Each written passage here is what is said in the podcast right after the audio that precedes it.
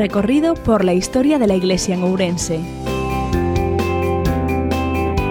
Con don Francisco Prieto, vicario para la nueva evangelización.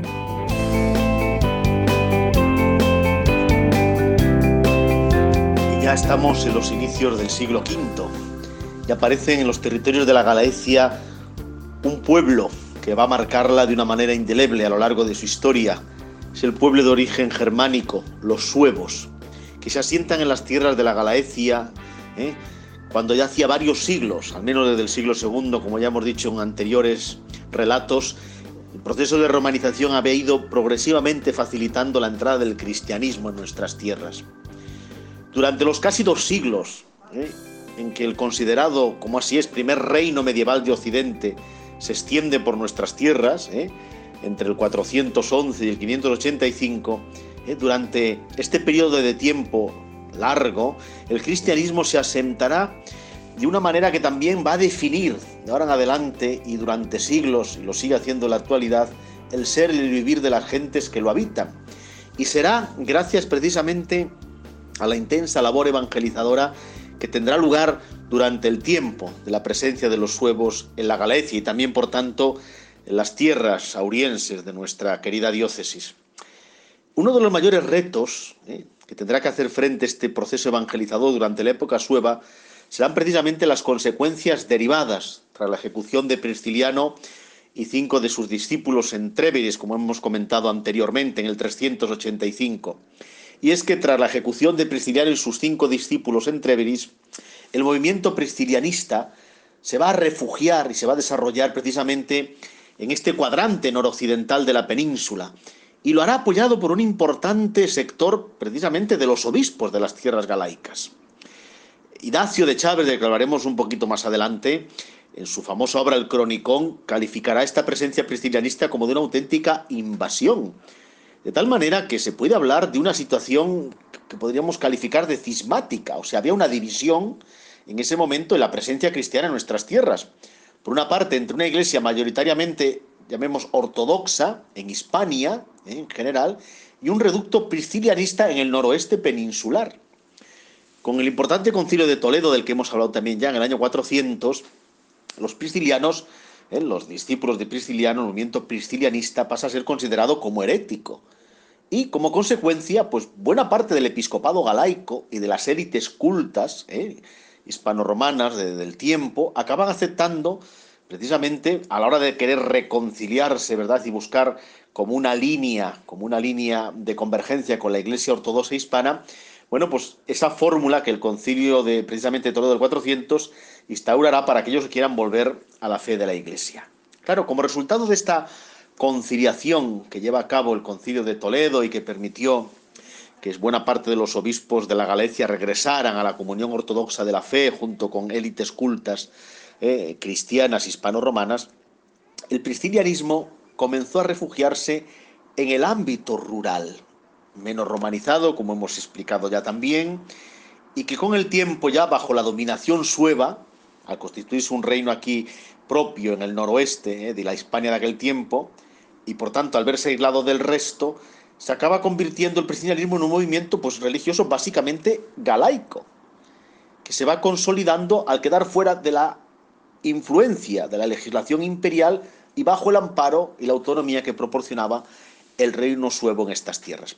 Las razones de por qué el priscilianismo agarra aquí, no solamente favorecido por el contexto político que genera el reino suevo eh, durante pues prácticamente siglo y medio, ¿verdad? Eh, bueno, pues eh, simplemente las razones se discuten, no hay una clara. Como sucede en muchos acontecimientos históricos, hay que pensar siempre la convergencia de varios factores. Por una parte, lo hemos comentado también, y perdón por estas referencias a episodios anteriores, hay que tener en cuenta la escasa cristianización hasta ese momento, diríamos, pues de las tierras y de las gentes de la Galaecia, y que pervivían, como hemos comentado también, cultos indígenas, eh, tanto de la población prerromana como los cultos también propios de una población eh, galaico-romana, aún no suficientemente evangelizada en sus usos y costumbres, etc. Y claro, eso pues hace que fácilmente, ante una raigambre cristiana no, sólida, pues el cristianismo pudiera arraigar con más fuerza ¿eh? en esos momentos. Otra causa para algunos dicen que pudo ser como una muestra de disidencia, de rebeldía religiosa de las clases inferiores frente a las élites, ¿eh? que, como he dicho hace un momento, pues eh, a través de, la fórmula de conciliación del Concilio de Toledo se aproximan de nuevo a la ortodoxia de la fe cristiana. Eh, otros autores hablan de un conflicto entre el clero galaico, obediente al reino suevo, y, y el clero, o el clero más bien hispano-romano, fiel a los visigodos, que son herederos del poder romano en la Hispania ¿eh? de estos momentos, sobre todo a partir de finales del, siglo V y durante el siglo VI. Son opciones de explicación.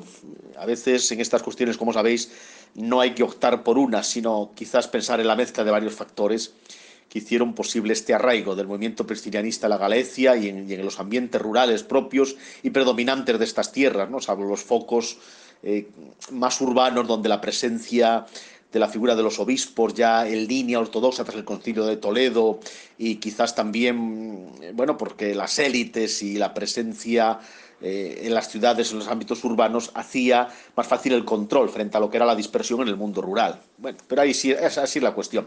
En todo caso, la presencia priscilianista, sus apoyos debieron ser muy importantes. ¿eh?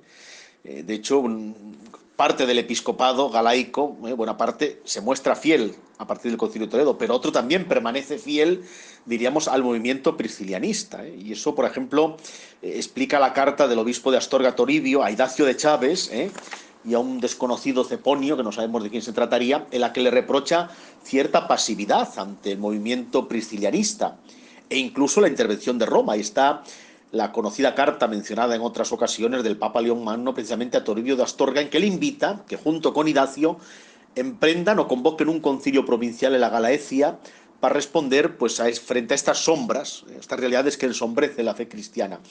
No tenemos constancia histórica de que esta invitación del Papa León Magno encontrara acogida y efectivamente tuviera lugar un concilio como tal. Pero ahí quedaba la iniciativa.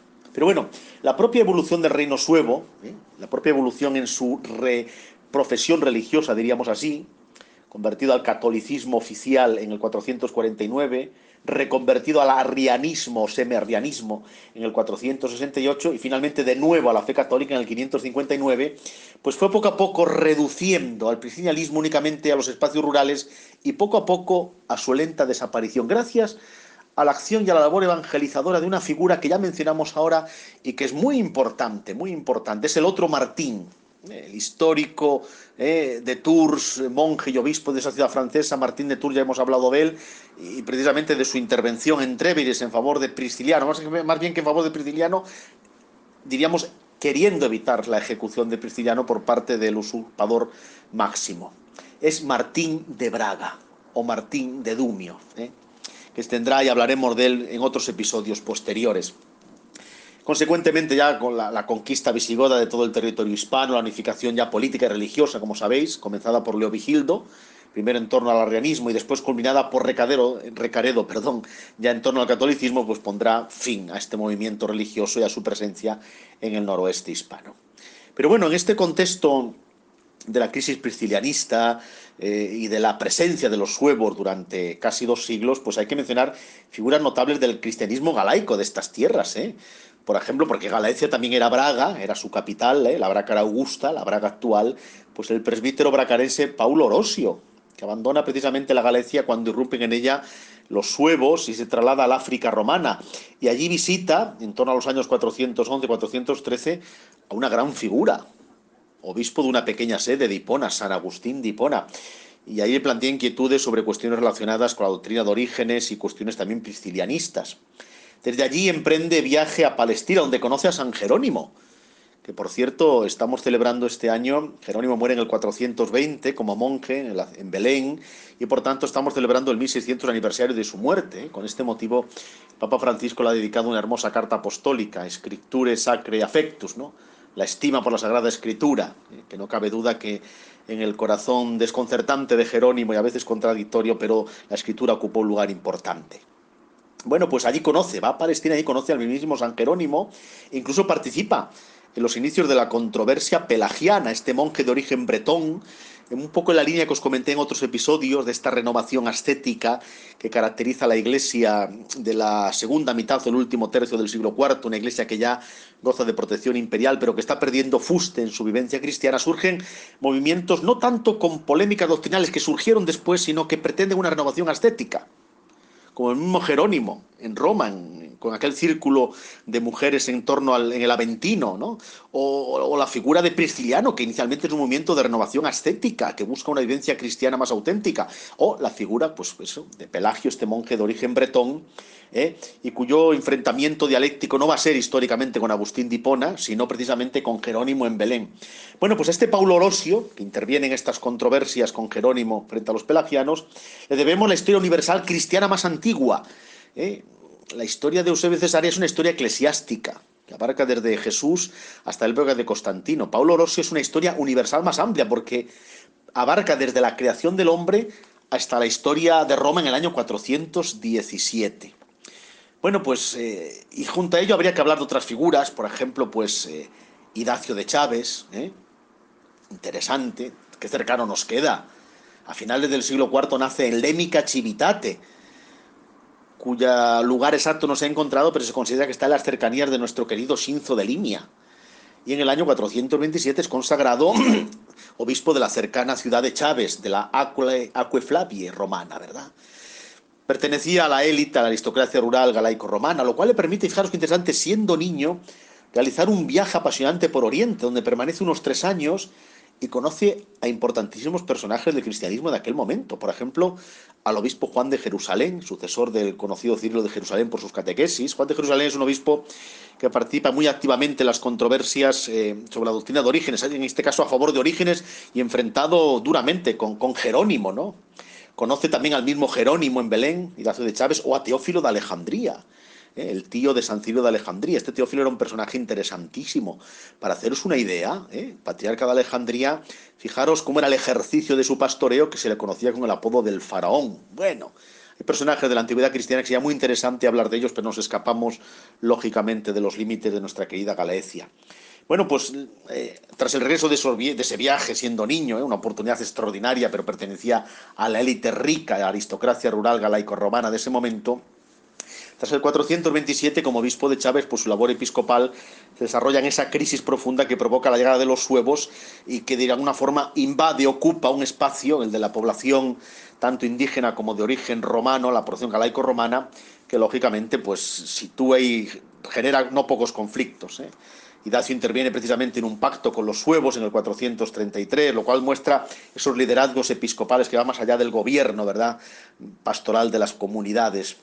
Bueno, incluso interviene en controversias que en ese momento afectaban, por ejemplo, sobre el priscilianismo en las tierras de la Galaecia. Y a él le debemos la obra que le dará fama universal, que es el Cronicón, que es una continuación, en este caso sí, de las historias eclesiásticas, no como el estilo universal de Paulo Orosio, sino de las historias eclesiásticas, tanto la de Eusebio de Cesarea como la de Jerónimo. ¿eh? Comienza con la llegada al trono del emperador de origen hispano Teodosio el Grande y concluye relatando los saqueos de suevos y godos que estos emprenden respectivamente en la Galicia y en la Lusitania. Sobre el 468 acaba su historia. Ahí cuenta acontecimientos de la vida político-militar, del imperio, de los pueblos germánicos, los problemas de coexistencia. Es una obra muy, muy interesante. Y ya acabo, no quiero dejar de mencionar, eh, antes de ya en el próximo, ¿verdad?, eh, acercarme a la figura de Martín de Dumio, Martín de Braga, mencionar a un personaje curioso, una mujer, tal vez una religiosa, una monja, eh, del extremo del occidente, dice Valerio del Bierzo, hablo de la monje Geria. Él dice que era natural del extremo del occidente, al borde del océano, lo que parece referirse pues, a la Galicia, como se admite de manera prácticamente unánime. Nos ha dejado un hermoso itinerario, un relato de viajes. ¿eh? Un viaje que se prolonga entre la Pascua del 381 hasta el 384. Es una fuente de información maravillosa y abundante sobre Tierras Santas, sobre los santos lugares, sobre la liturgia precisamente de Jerusalén, sobre organización eclesiástica, monástica, fascinante su itinerario. Como itinerario es el nuestro, seguimos caminando. Gracias porque ya, ya ves que hemos puesto por fin ya un pie en el siglo V y pronto ya lo pondremos en el siglo VI.